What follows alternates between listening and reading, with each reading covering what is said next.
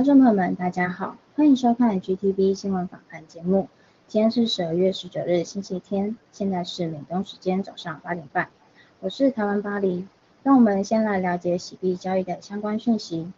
截至播报时间，洗币的实时价格为四十四点四四美元。更多讯息请关注喜马拉雅交易所的实时数据更新。接下来是今天的新闻播报，首先给大家带来爆料革命新闻。中共进入全面加速崩溃时代。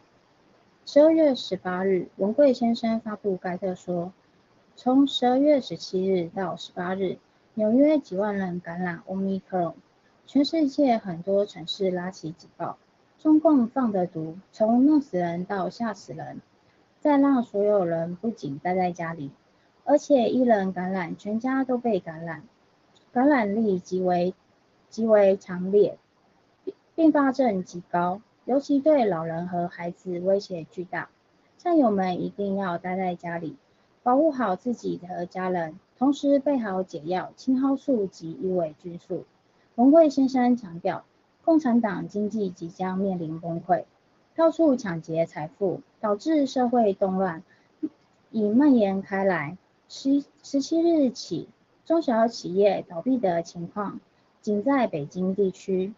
就从每天一百一十家到每天三百多家，国内正大量抓捕公检法及金融部门官员，银行借旧换新、借新还旧，以及高薪拉除等措施都出现问题，到年底露馅了，很多相关人员都被抓捕，抓捕的政法委和银行官员之多，同时企业家也被抓捕。马云往国内不断汇钱，马化腾为表示忠心，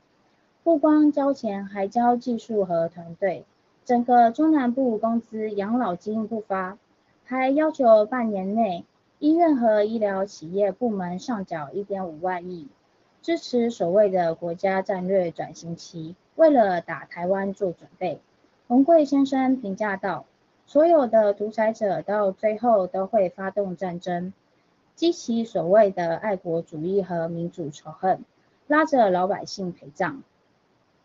接下来是几则与世界各地对抗中共国的消息。美议员提到美国运动员使用数字人民币有风险。当地时间十二月十七日，据美国媒体报道，众多共和党议员敦促美国奥运运动员在北京参加冬奥会期间。不要使用中共的数字人民币，认为这将导致运动员面临新的监控。周四，众议员兰斯·古登在一份声明中告诉布布赖特巴特新闻，中共国是美国的主要对手，他有监视美国公民长期记录，他敦促美国奥委会采取一切防御措施，保护美国运动员的隐私不受中共政府侵犯。古登称，数字人民币完全由中国人民银行控制。可以由中央银行跟踪。它在全球商业中的使用涉及到许多问题和个人隐私。除了古登外，众议员马克·韦恩·穆林、杰克·埃尔兹和丽莎·麦克莱恩也签署了该倡议，并指出数字人民币的扩张尤其令人担忧。因为中共使用新兴技术压制维吾尔族、香港人和中国各地争取言论自由。台湾四大公投结果皆为不同，粉碎中共及同路人阴谋。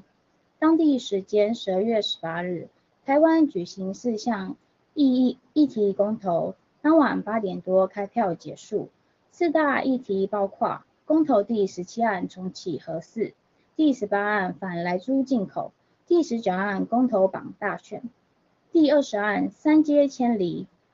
结果皆是不同意票大于同意票，表示民众多数赞成，维持政府目前的施政，无无意做更变。结果粉碎了中共及同路人国民党意图破坏台美关系及台湾经济发展的计划。四个公投皆由国民党及中共操纵，意图打着环保及食安议题的名义，扰乱台湾政府目前的施政。包含来记猪肉品进口案，是中共及国民党主打议题，希望借着公投结果，让美国有来记的猪肉品不能进口到台湾，借此造成美国间贸易障碍。不仅增加台湾期待加入各各个自由贸易组织的困难度，也破坏了台美间和谐气氛。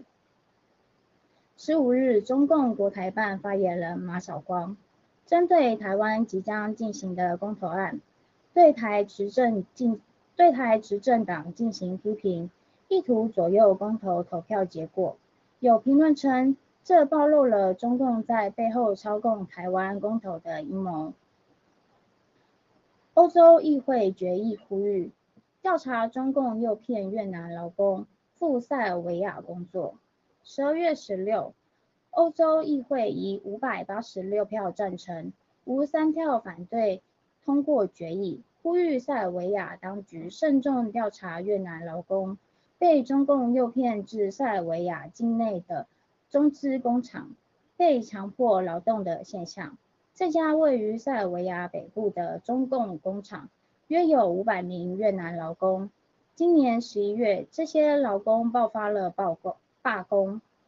抗议工作环境恶劣，并声称自己是被诱骗到塞尔维亚从事工作的。多名劳工记者，多名劳工告诉记者，他们的护照被没收，像生活在像生活在牢里一样。而塞尔维亚领导人则对这些不法行为视而不见，因此欧洲议会呼吁，希望塞尔维亚政府让欧盟及相关员官员完全自由进入这家中共公司及员工宿舍，对事实进行查实。下面是几条与中共病毒疫苗有关的新闻。Alex 医生建议。病毒高发区占有强化预预防。十二月十八日 e x 医生盖特发布疫情严重地区加强用药指南，建议中共病毒感染高发区的战友，通过联合服用两种以上抗病毒复制药来降低感染风险。其中，联合二至三种抗病毒辅助药指的是：一。是必须服用伊维菌素或硫酸羟氯喹之一。二是胡皮素和 NAC，则可以选择至少服用一种，并且该指南建议服用硫酸羟氯喹两百毫克。第第一周用药五天之后每周一次。或者是伊维菌素第一周以体重乘以零点二计算剂量，第一周口服两次，两次之间相隔四十八小时，之后每周一次相同剂量。此外，建议每天服用锌二十五至五十毫克，维生素 C 一千毫克，胡皮素一千毫克和 NAC 一千毫克，维生素 D 五千国际单位或一百二十五微克。而青蒿素保健品因人而异，可以根据厂商建议用量按需服用。X 医生特别提示，青蒿素与鱼尾菌素 C、胡皮素 NAC 的作用方式相反，要分开早晚服用。欧米克戎对高传染地区打疫苗致死率极高。十二月十八日，文贵先生在大直播中提到。分析欧米克戎病毒特点，文贵先生警示，欧米克戎病毒对不同种族和地区人的影响不同。欧米克戎传播性极强，对健康人致死率没那么高，但对于大面积传染的地区死亡率极高。对患有心脏、心血管疾病、呼道、呼吸道疾病、肺部疾病、心脑梗问题疾病的人群非常危险。因为欧米克戎病毒的繁殖率极高，文贵先生爆料，近一周内，中共国约有十万余人感染。最近，全世界打过二至三针疫苗的人被传染几率更大。新冠疫苗本身就是毒，对身体造成堵塞，感染欧米克戎会加速堵塞，身体会极力抵抗，到了极限，极限立即死亡。未感染中共病毒乘客被强强行拘留隔离。盖特十二月十八日消息，近日福克斯节目揭露了一起匪夷所思的疫苗暴政事件。一位没有感染中共病毒的飞机旅客被强行拘留并被隔离。据了解，该事件发生在河南阿姆斯特丹机场，一名登机前。接受检测并未感染中共病毒的旅客，被全副武装的军警强行拖下飞机，被送往中共病毒营地进行强制隔离。尤其原因仅仅是荷兰政府根据他的旅行史，认为他可能有一天会感染新冠病毒而已。主持人警告说，这样的离奇的事件不仅仅发生在海雅国际法庭的故乡。加拿大也发生同样的疫苗暴政，人们被禁止乘坐飞机、火车和轮船旅行，除非他们证明已经注射过特鲁多逼他们注射的中共病毒疫苗。如果人们拒绝，就会被关押在一个伪装成公共卫生设施的监狱里。主持人最后的结语令人深思。世界各地正在发生的强制注射疫苗中共病毒暴政，象征着民主的死亡。纽约学区警告家长关注孩子心脏骤骤停情况。十二月十六日，纽约萨福克郡的东港纳曼诺纳曼诺中央学区向所有家长发送了一封电子邮件，邮件中介绍了学区的新新医生。重点关注幼儿园到十二岁及十二岁级的学生心脏骤停的迹象。根据了解，该学区提示一项新规定，要求各区员工了解心脏骤停的前奏，并确保护士和教练能够及时监测并救助出心脏骤停的学生，并且在邮件中附了一一份调查表。要求向校医提供孩子的心脏健康讯息。对此，一位家长担心地说：“很多青少年和运动员在打完疫苗后死亡，看来他们正在为此做准备。”考虑到纽约已经临近儿童强制接种疫苗的期限，这封邮件令人不安。据官方讯息显示，早在十一月，该学区的教育委员会。曾经发布了一份致纽约州州长霍楚尔的声明，表示坚决反对对儿童进行强制性疫苗接种，认为这项行政令是一种政府权力的过度扩张。蓬佩奥指出，下任共和党应赦免拒绝接种疫苗军人。十二月十八日，美国前国务卿蓬佩奥在盖特上发文称。如果因为拒绝执行拜登政府的疫苗强制令而受到解雇的军人，下一任共和党总统应使用赦免权，将他们全部恢复光荣退役，并邀请他们重新加入军队，并且蓬佩奥先生在本周末提出发言，表明他以一个人名义反对美国现政府强推疫苗政策的态度。并给予拒绝疫苗而被解雇的军人极大的支持。据了解，截至目前，美国军队已超过百分之九十七现役军人接种了一剂以上的中共病毒疫苗，并且在十一月十五日的疫苗接种期限截止前，仍有大约三万五千名军人尚未接种疫苗。目前陆军接种率百分之九十八。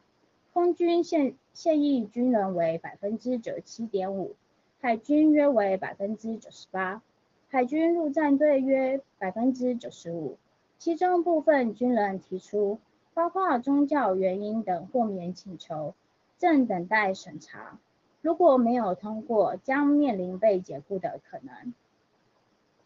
最后是一条与盖特有关的新闻：德国选择党。将于一月十日启用盖特官方账号。当地时间十二月十七日，德国选择党联邦执行委员会成员和数字化专家乔安娜·科塔尔宣布，将于二零二二年一月十日开始启用盖特官方账号。账号账号名为 @AFD。科塔尔表示，在盖特上可以不经过滤。不受影响和审查发布和讨论问题，让人们自由和面对的了解德国选择党。他说：“我们采用了门户网站的座右铭及乔治·奥威尔的一句话：如果自由有任何意义，那就是能够告诉人们他们不想听到的东西。这是我们对自由互联网的理解。”德国选择党在今年联邦选举中获得了百分之十点三的票选，位列第五。该党被主流媒体贴上了极右民主义政党的标签，一直苦于无法正确传达政党理念和政策纲领。最近又因为反对普遍强制接种疫苗的立场而被受到打压。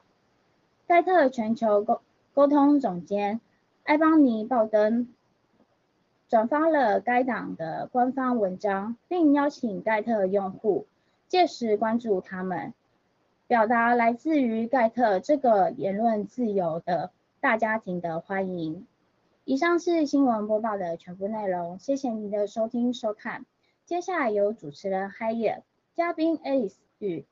Emily 为我们带来非常精彩的新闻看点和评论。请不要走开，我们马上回来。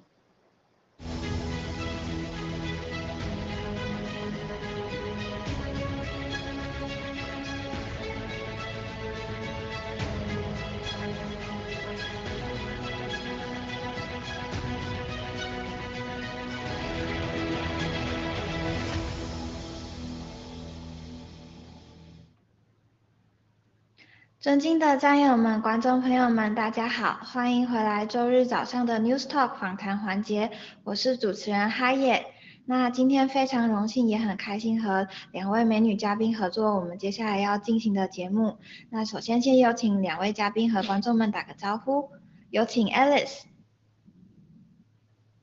尊敬的全球的战友还有观众朋友们，大家好，我是来自台湾农场的 Alice。嗯，今天很荣幸能够参加这个 G News 的访谈环节，啊，谢谢主持人，谢谢 Emily，谢谢 Alice 啊，今天是 Alice 首次参与这个访谈环节，她，可能有点紧张，但是还请观众们多和多给她鼓励还有支持。那接下来请嗯 Emily 和我们呃观众们打个招呼。啊，嗨也好，Alice 好，还有我们全球的战友们，大家好，我是 Emily。呃，我想今天不是只有两位美女啊，没想到连我们的主播哦，四位加在一起，竟然全部都是女性，就是说这个应该是创下这第一次的这个全全数女性的这个记录了，我觉得很兴奋。然后这是呃，希望今天可以跟跟大家就是一起聊一下今天的新闻。那呃，因为刚刚嘛，我看到这个文贵先生已经直播了，呃，大家有就是可以先去看听这个文。贵先生直播，我们的 看回播就好了，啊，就这样子，嗯，谢谢大家。我我同意文贵先生的直播是就是零顺位。好，那我们接下来首先先来看一下，呃呃，昨天一则刚出炉热腾腾的台湾新闻哦，请导播播放 PPT。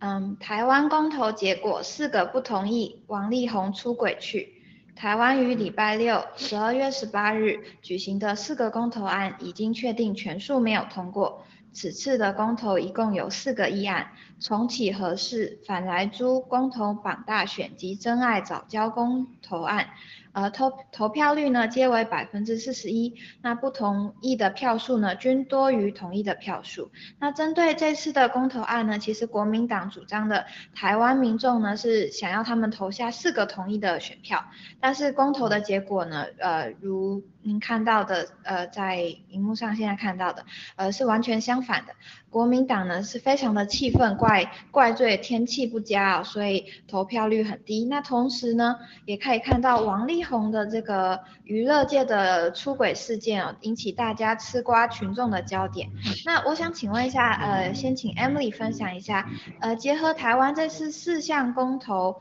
不同意的结果，还有王力宏呃丑闻事件，现在刚好就是什么时候不爆发，偏偏在这个时间点横空出世，您您。的看法是什么呢？呃，就是这这个公投就是昨天呃开始进行投票嘛，然后呃早上起来就是天气真的是非常的冷，然后那一天我就是呃心里对这个国民党充满了怨恨啊，因为这么冷的天气我还要就是为了就是去投这个所谓的不同意票，然后要早起，那也不能专心看王力宏的这个绯闻。那因为我们对很多人对这个公投其实 真的是不感兴趣，因为呃我们所知道的他这些抛出来的议题，就是其实就是为了呃反对这现在的这个民进党的这个执政嘛，那呃也很理所当然的看到是这样子的一个结果。那当然他呃在这个公投的前后啊，这个反应呃非常的有趣。呃公投之前呢，他们就是打着这个环保的议题嘛，然后呃就是。鼓励大家说一定要去投票投对他们的这个同意，呃，可是这个呃四个这个操作的这个议题啊，其实跟这个公投呃跟这个环保啊。反而是反而其道而行的，所以呃有一些他他们打的就是说有一些呃应该说是大部分哈对这种政治议题不敏感也不会去关心的人，他们可能就是看到说呃你这个东西好像是呃为着环保而来的，那根据就是说很多的这种政治正确的呃这种呃操作方式，大家一看呢就会觉得说那我应该就是要投下这个同意票才对。那由这个公投的结果可见是说呃。呃，关心，因为这个投票率大概只有四成左右，所以关心这个公投的这个，不管是年轻人还是老年人吼，呃，我去这个现场看的时候啊，其实这个投票率真的是非常的不踊跃，呃，几乎都没有什么人在呃投票所里面。然后呢，呃，当初，呃，昨天啊，昨天大概就是在呃北京时间的下午大概五点或五点半左右就开始开票了，啊，也因为投票率不足，呃，所以开票的结果，呃，很快速的就出现了，呃，结果嘛。那这个时候，呃，我就跑到了就是我们这个台湾很有名的那个红色媒体。哦，就是中中天新闻台哦，有一个中字，大部分都跟这个中共有关系。那他们开始呢，就在投票结果呃基本上已经抵定之后呢，呃开始在怪罪东怪罪西的，就是说，呃他们很有趣的，就是说，哎这次公投会失败是什么样的原因呢？因为大家对这个议题不了解啊，所以就乱投了。呃不然就是怪到这个王力宏，因为都是因为他绯闻出来了，呃大家只关心王力宏，不关心投票，所以都没有人去投。呃这种。这种手法其实其实在他们以前来说，就是基本上都是这样操作的啊。公投前呢，呃，炒作一波，然后公投后，他们就是开始在找战犯了。哦，那这时候朱立伦他也刚好跳出来一个新闻说，我们不要找战犯，因为这个所有的错都是这个民进党。台湾的民主已经死了，我们看到这个结果，台湾的民主已经死了。这跟这个民民进党他们在呃就是投票失败的时候有一个很大的强烈的反差，因为在这个民主国家，你不论你投票结果如何，你都是要尊重大多数人的呃这个意愿嘛，因为这是所有这是民意，这就是民意。所以不不论你是失败或者是成功，你都要很有风度的，呃，谢谢这次就是大家的努力投票的结果才对。但是我们看到就是国民党他的，呃，我就觉得非常的可笑，呃，就是你你都是每次选完你都不会去反省自己，呃，在呃你到底是对人民有好处，所以你才抛出这个议题，还是说你只是想要操弄风向？那由此也可以看到说，呃，国民党跟民进党他们能动员的人，呃。你就可以看到，说国民党他能动员的人真的是不多了，因为这些呃都是他可以出来的一个算是基本盘嘛。然后呢，所以呢，我们可以预测说，明年呃明年的这个选举啊，或者是未来的这总统大选，基本上再加上这个国际的局势，我觉得国民党如果你再跟共产党这样勾结在一起的话，很明显是不会有好结果的。嗯，谢谢。好的，谢谢 Emily 的分享，我呃分享的很精彩，那我也很同意您刚刚说的，就是国民党如果再继续下去的话，只会越来越呃被边缘化，不是被民意倒戈这样子。好，那我们接下来请呃 Alice 简简短的分享一下，您对台湾这次公投您的看法是什么呢？好的，谢谢喜爷。那呃，刚刚我听了那个安利艾米丽关于这个台湾公投的这个分析啊，我感觉这个台湾民众还是很理智的。那可以看出啊，平时是很关注这个政治还有国际局势。那对这次公投也呃公投结果，我也呃也是也是他们也是相当重视的。那我自己认为这次公投结果也是呃对我来说也很满意的。那至少了中共的这个目的啊，是不是落空了？任你再怎么渗透啊，再怎么混淆视听啊，啊，比如说王力宏 新闻出来了，然后为了掩饰他们那个公投结果不满，然后就搞一些烟雾弹出来，然后巧舌如簧，然后这个台湾人民的这个眼睛啊和心，它都是雪亮的。那这就是呃墙内外的这个区别。那可怜的这个墙内的同胞啊，是被这个网络长城包围，然后被洗白了脑袋。不知道这个世界的格局正在悄然的发生了一个巨大的变化。那但是我们台湾同胞可以看到，已经走在走向这个民主、走向自由、走向世界的这个道路上面啊，是越走越远。而墙内这个同胞却过着怎么样的生活？嗯，这是非常可悲可叹的。好，谢谢主持人。好的，谢谢 Alice 的分享哦。嗯，那关于这次的投票结果呢，我呃我觉得台湾农场的战友们也是非常发挥了很大的创意跟讽刺力啊。他们就说，呃四个不同意，王力宏去招妓；四个不同意，CCP 滚出去；四个不同意，CCP 下地狱；四个不同意，CCP 嗝屁。这其实就是反映了台湾的民意，如嗯 Emily 所说的。那接下来呢，我们来讨论两则有关于中共国墙内的新闻。首先想和两位美女嘉宾谈谈，呃，关于生育的话题。那先请导播播放一下 PPT。鼓励三胎延长产假，为党生娃，你愿意吗？根据人口统计资料显示，二零二零年一代户的比重已经达到了百分之四十九点五，成为了家庭的主流模式。而一代户指同一辈人居住或者单身居住。中国的全国人口普查数据显示，平均家庭户规模下降。一九八二年的时候呢，平均家庭户的规模为四点四一人，两千年的时候呢为三点四四人。到了两千零呃两千二零二零年的时候呢，已经下降到二点六二人。那现在中共国开始推行三胎政策，让孕妇群体们呢可以请更久的产假作为诱因，鼓励生育。那么我想首先先想请问一下 Alice，呃，您会因为可以请更久的产假而愿意自掏腰包为党生娃、培育韭菜、提供新一代的奴隶吗？嗯，这个因为我是从墙内出来的，然后我我我我可以呃，就是发表一下我个人看法吧，我是肯定是不会愿意的，因为呃，大家可以从这个 PPT 这张图上面可以看到啊，呃，我们八零，我们基本上就是八零后的独生子这一个真实的这个生活写照。这个身为这个八零后的我，我知道这个独生子的压力是非常大的，特别是到了中年以后，还要面临着配偶那边的爸爸妈妈，然后和各自的爸爸妈妈，然后相当于两个人要赡养十二个老人，压力是非常大的。那随着这个大家知道，随着中共经济医疗条件的改善呢，人口老龄化问题也是越来越严重。然后越来越多的这个年轻小夫妻迫于各种压力和原因，越来越多的人都选择不要小孩儿。然后中国人口的增长目前也是达到了负增长。那我们来看一下这是为什么？然后呃经济这个越来越好，人口却出现了负增长，这到底是怎么回事儿？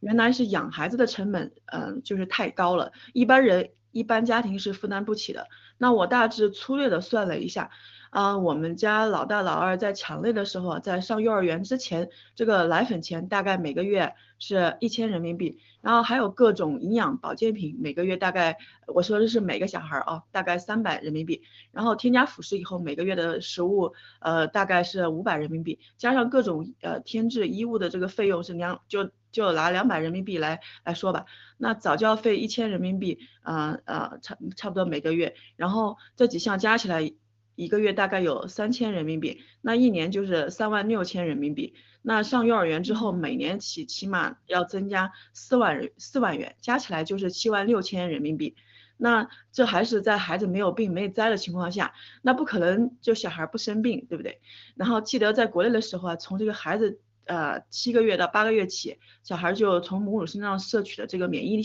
免疫力就会降低很多。那隔三差五的就会感冒发烧。那个时候我以为是这个，呃，只是个过程，然后证明孩子在这个呃形成自身的这个免疫力是一个成长的一个标志。那后来我才明白，其实这个是跟国内的这个雾霾天气，还有孩子吃的这个食物是有关系的。然后加上这个孩子一般的。感冒一感冒发烧啊，就会输液，那这无形之中就其实就破坏了孩子的这个呃天然的这个很好的免疫力，所以啊总是反反复的生病，然后这个加上去那个省甲级医院看病的人呢是来自全国各地的，然后特别多，等待的时间也是非常长，很容易这个交叉感染，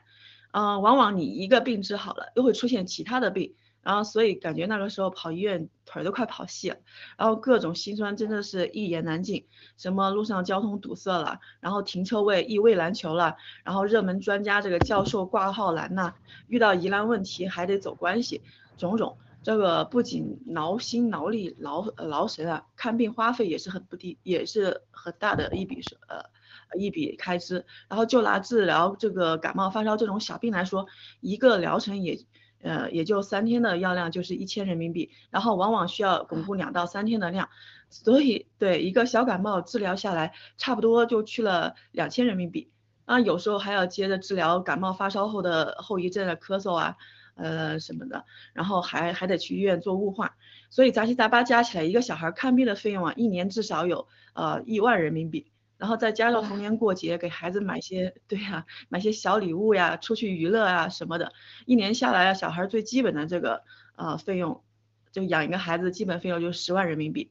那我还没有加上生产这个孩子的成本，在这个省甲级医院呢，顺产加住院大概是我们那个时候是大概是五千元，然后剖剖剖宫产大概是三万元。这一般的工薪家庭的年收入是多少呢？还不足十万元。就算他们不吃不喝，也是养不起一个孩子的，而且是绝对不能给孩子，呃，上面最基本的这个东西。然后养孩子的成本，而且会一再压缩，所以孩子会有什么样的生活品质，大家可想而知。那再来对比一下我们这个，呃，加拿大这边呢，呃，只要你有健康卡，只要是有税，呃，只要是税务居民都会有这个健康卡。然后，呃，这边的生产。嗯，加这个住院都是免费的，而且住院期间这个大人和孩子吃的用的全都是免费的。然后政府还会根据你的家庭收入给孩子每每年呃一万加币的牛奶金，而且上幼儿园也会有百分之七十的政府补助，还会有各种免费的这个兴趣班可以选择。那孩子的室内运动项目也是很多的，不论是在寒冷的地方啊，还是在酷热的地方。你所呃你所居住的这个社区都会有这个活动中心，会按照年龄象征性的收取一定的费用，全家都可以尽情的玩乐。而而且还会有执政的这个专业人士来保护你，比如说 lifeguard。然后如果经济条件允许啊，你还可以为孩子，呃，在他们很小的时候就存上呃这个教育储蓄金，这个钱在他们读大学和创业的时候都会有很好的回报。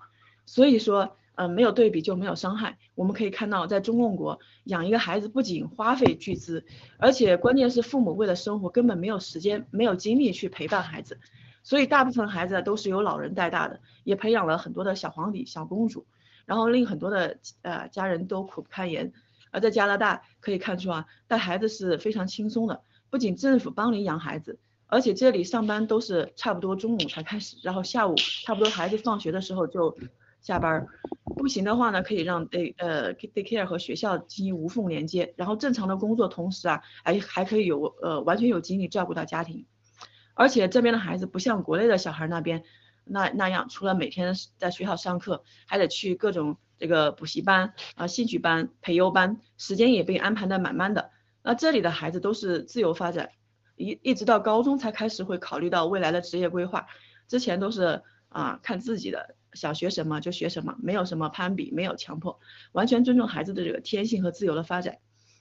好了，我啰里啰嗦说了这么多，大家一眼就会看出来孰优孰劣。对，然后呃，那下面我想听一下那个嘉宾艾美丽关于在台湾养孩子的一些这个经验分分享，来看看两地呢有何不同。谢谢。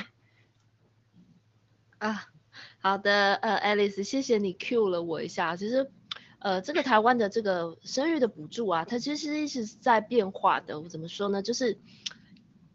因为它也是我们台湾也是怎么说？呃，生育率普遍来说非常的低，所以呢。他政府为了这个奖励这个生育嘛，他会推出非常多的这个牛肉给你，呃，就是提高你，呃，比如说生完以后啊，可能补助每你在不同的县市，可能就是你生了一胎就可以一个小孩子就给你一两万块，哦，这是一次领的。那也有根据你投的投保的薪资，哦，然后会给你比如说几个月的这个薪资。那在再来，另外还有一个就是说，你可以请所谓的这种育婴假。那其实这这个就是这个 PPT 上面的所谓的这个延长产假嘛。那我也可以看到说，这个共产党他们现在因为这个人口红利的消失，还有整个经济的呃呃问题，他想要就是说刺激所有的呃所有的中国人，还有他们这个这个党内的党员啊，去生这个三胎。那我认为这个有一个问题，就是说。即使你做了这么一些的这个政策，但其实这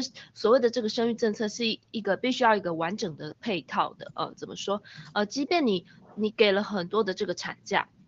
但是问题是你经济就是不行啊。那那请问一下，他请了产假，没有所谓的这个收入来源的时候，呃，他还要去思考说他还要养上有父母下有这个老小的时候，嗯，那他要怎么去养养育这个孩子呢？他那没有收入来源，没有你经济的这个补助的时候。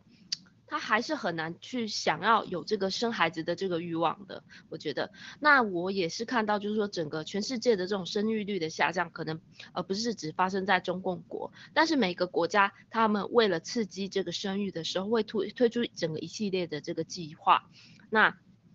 在其他这种先进国家，呃。都这么推男女推行了，就是生育率还是渐渐的在下滑。那我们是不是要去思考说问题出在哪里？第一个，很多人反映的就是所谓的这个高房价。那各国政府你们要控制的就是房价的问题，让呃所有的人可以不要把这个所有的呃收入来源呐，全部都付诸在呃为了一个房子。那这个时候他才有多余的时间去教育他的孩子。现在的人呢，他们已经不再是那种养儿防老的那种观念了，所以为了呃为了让小孩子有更好的一个环境，他们会思考非常的多。所以我认为是现在的呃一般人就是说对自己还对孩子负责任的一种表现。那为什么我会觉得这个中共国啊，他们？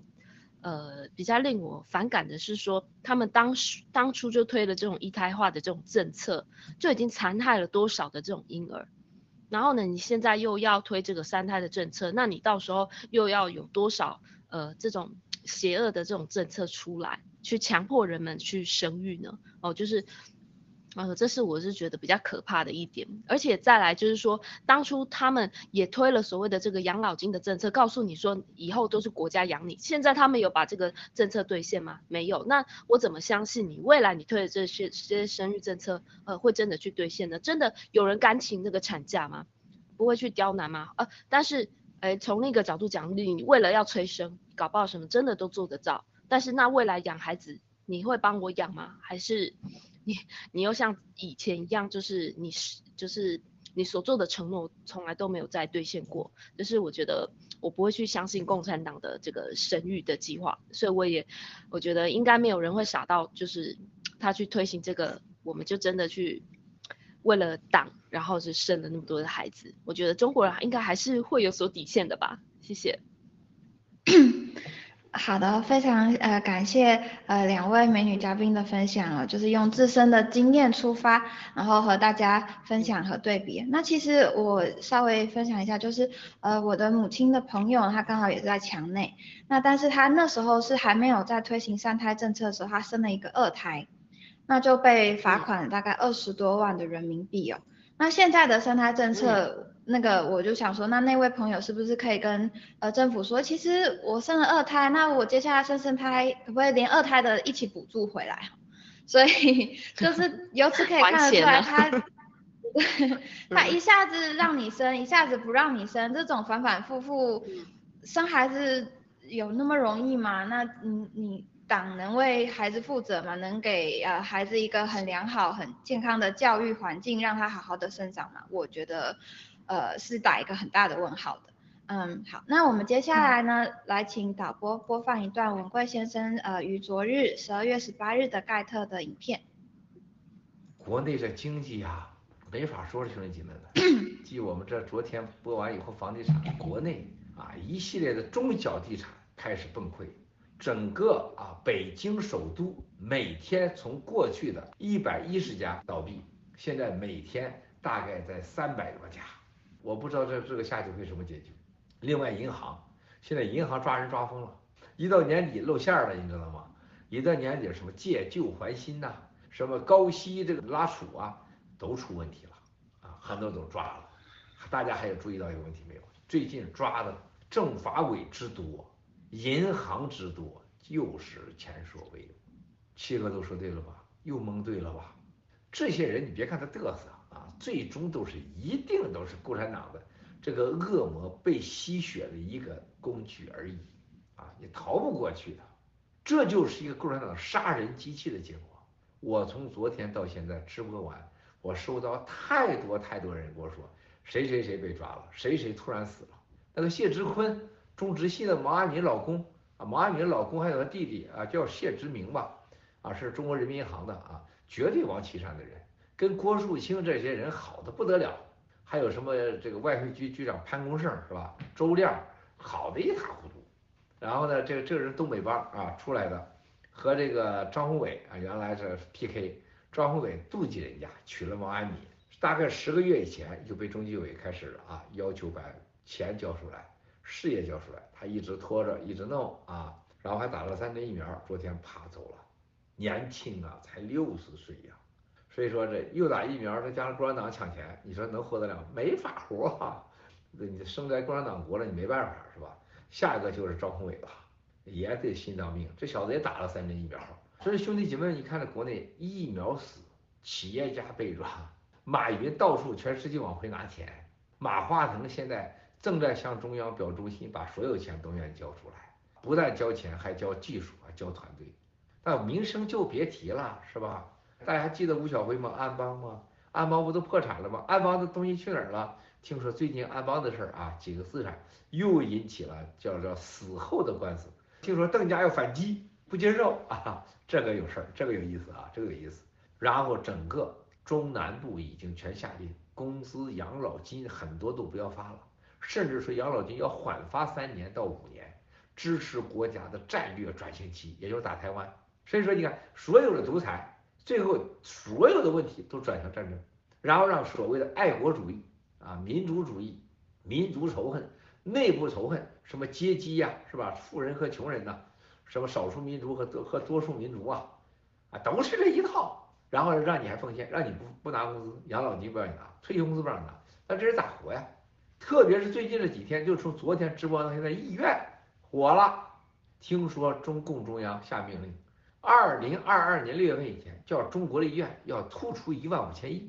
啊，一万五千亿啊，记住啊。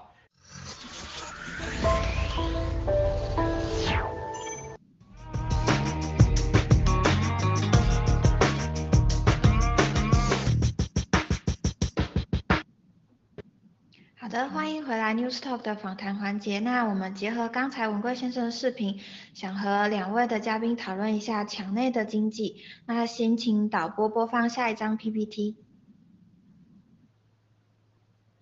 呃，中共经济虚有其表，败絮在内。十二月十日报道，交通银行共终止在山西省营业的十九家支行，涉及太原、晋中、运城、阳泉、长治、朔州、晋。城等地，那这是继十一月三十日后，甘肃中国银行兰州分行关闭后，又一省份关闭银行。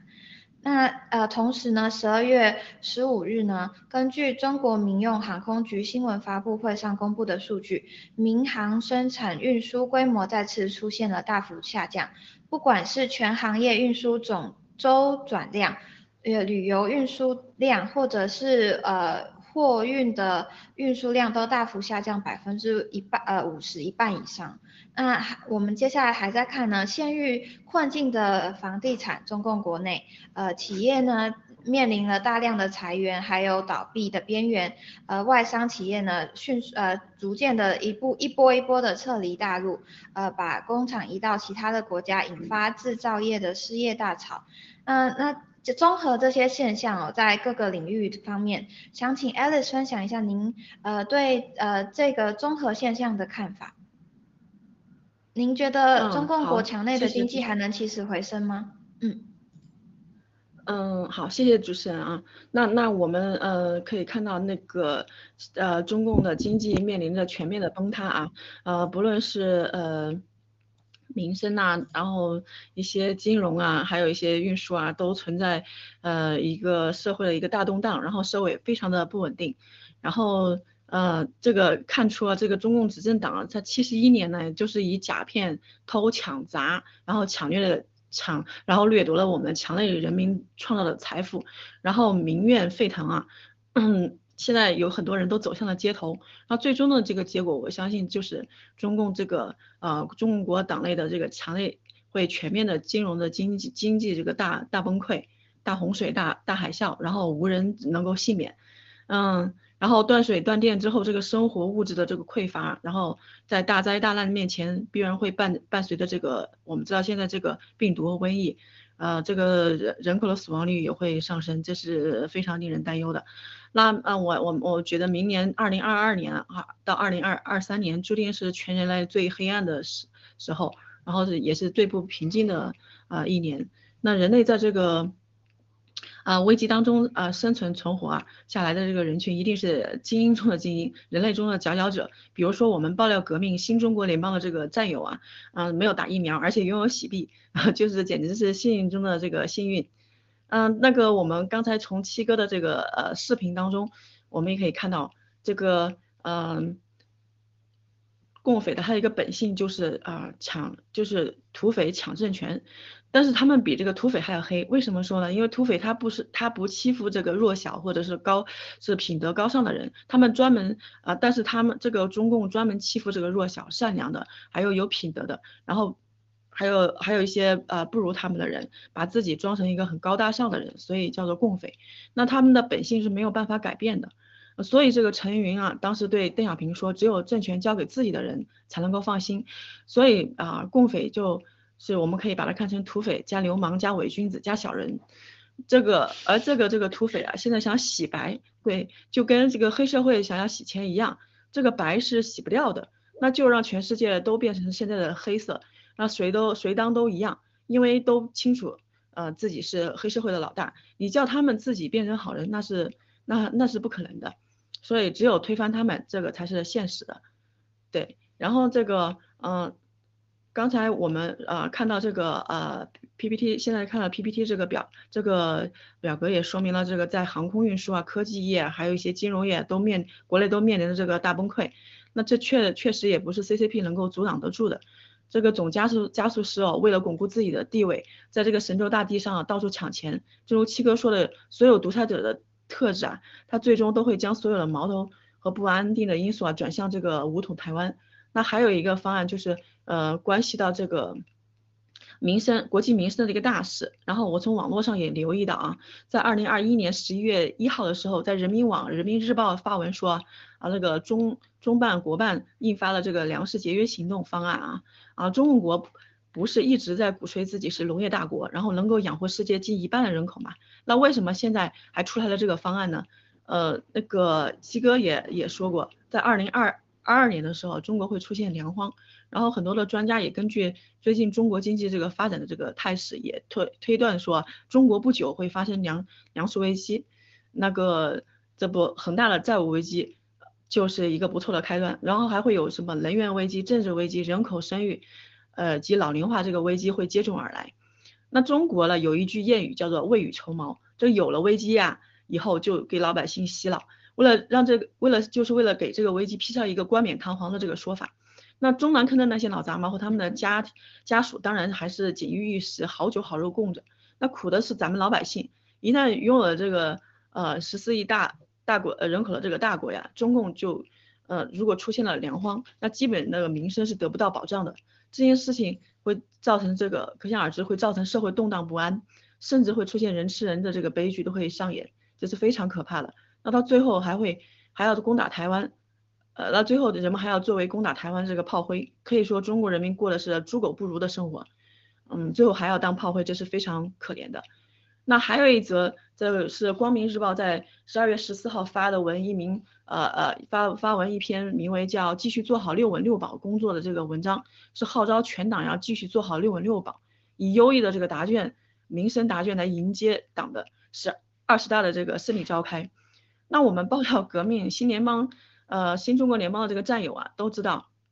中共他是越是强调什么，他越是就缺少什么，所以他们的这些跟我们，呃，他们的这些做法，我们反着看就好了。好，那我们，呃，刚才我提到六稳六保，那六稳是指的什么呢？它是指啊，一是稳就业，二是稳金融，三是稳外贸，四是稳外资，五是稳投资，六是稳预期。那我们回头再回头看一下，这跟 G News 的这个。呃，综合报道里的这个图表的指标是不是很吻合的？那用七哥十二月十六号的这个盖特的话说，我的天呐，共产党玩球蛋呢，来概括是非常贴切的。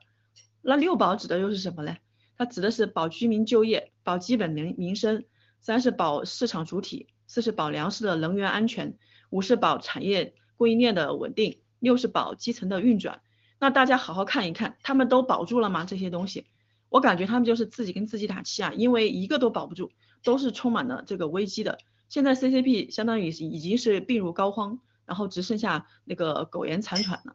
嗯，好，我把这个交给主持人，谢谢。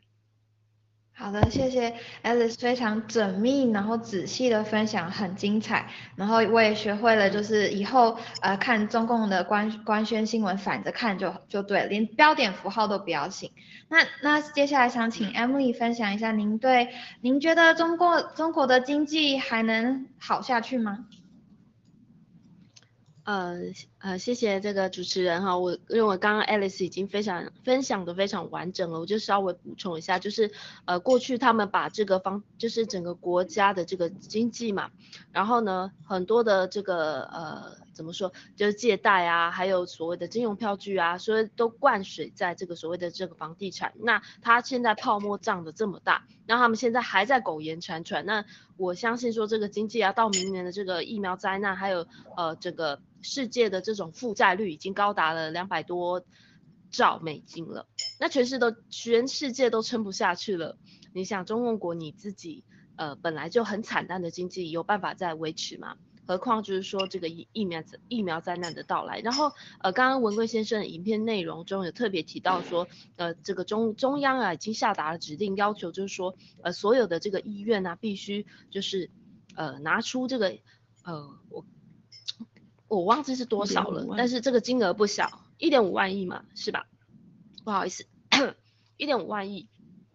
然后呢，我想到说，为什么这个中共体制这么邪恶？他们连医院都不愿去放过。那这个是由上到下的一种这种体制的罪恶。上面的人跟你跟你呃这个呃跟你就是讨要这些东西的时候，那那底下的人他们又会往下去延伸。而去伸出他们的魔掌，那最后这样子一层一层下来，到处去剥削，那真正用在老百姓身上的钱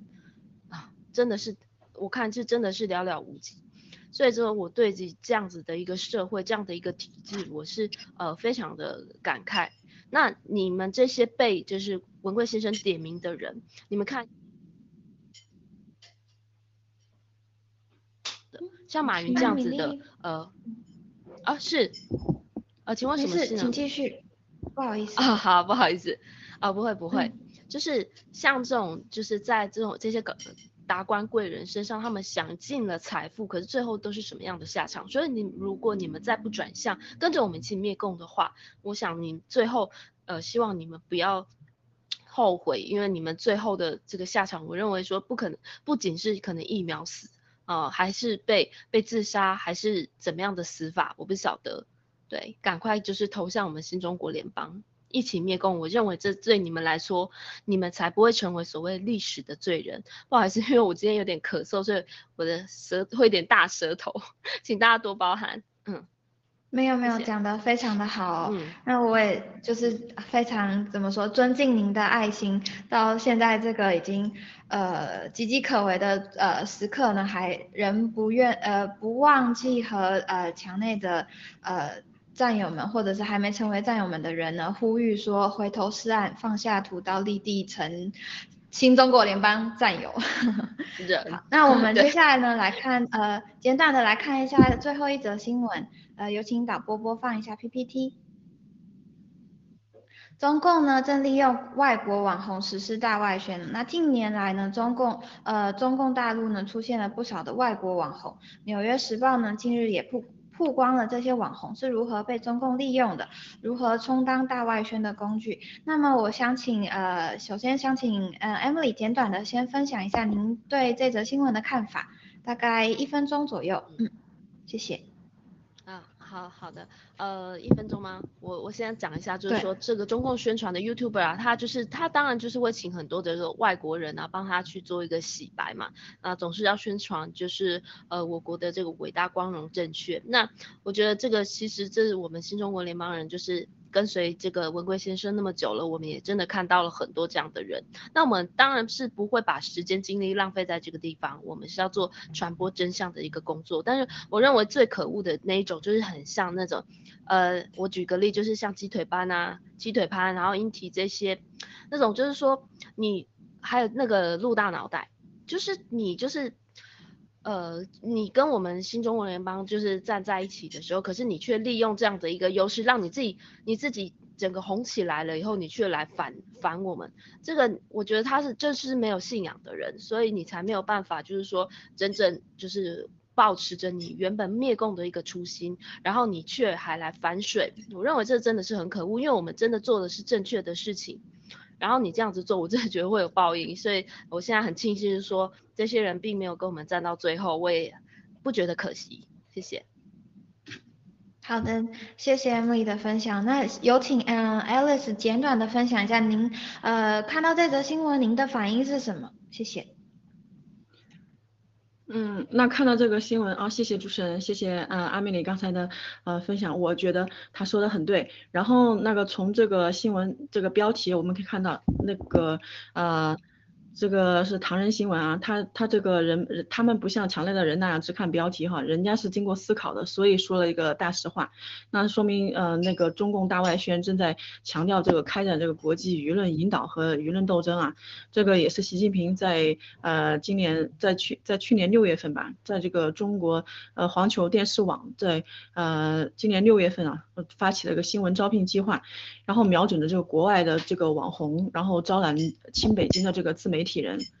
嗯，然后这个也是说明了这个呃共产党就是蓝金黄渗透西方社会这个一个有力的证据啊，然后然后这个也是不攻自破的，然后这个他们西方想主要主要是，呃，共产党想利用这些国外的网红，然后呃。来塑造中国的这一个诙谐和可爱的这个形象，但是他们嗯最终是会自己打脸，然后只有说是像我们呃爆料革命、传播真相，然后才能够呃让全世界知道这个共产党他的呃一些龌龊的这个伎俩，然后用用一些利益啊或者一些威胁来让这些呃不明不明就里的这些老外，然后呃对中国进行一些虚假的宣传，然后我们也会呃对。对他们进行无情的揭露，谢谢。谢谢 Alice 和 Emily 的分享。与其说是虚假的宣传，我觉得应该是带有美好滤镜，或者是中共国刻意让他们带上滤镜的一个宣传哦。那以上呢就是今天的 News Talk 访谈环节的所有内容。非常感谢收看直播节目的呃嘉宾，还有呃嘉宾、观众们，还有战友们。然后也感谢呃幕后的团队的支持。然后我今天呃又从呃 Alice 还有 Emily 身上。的分享呢，学到了很多很精彩的可以借鉴的呃知识点哦。那呃祝大家有个美好的周日，我们明天再见，谢谢。好，谢谢大家，那下次再见喽。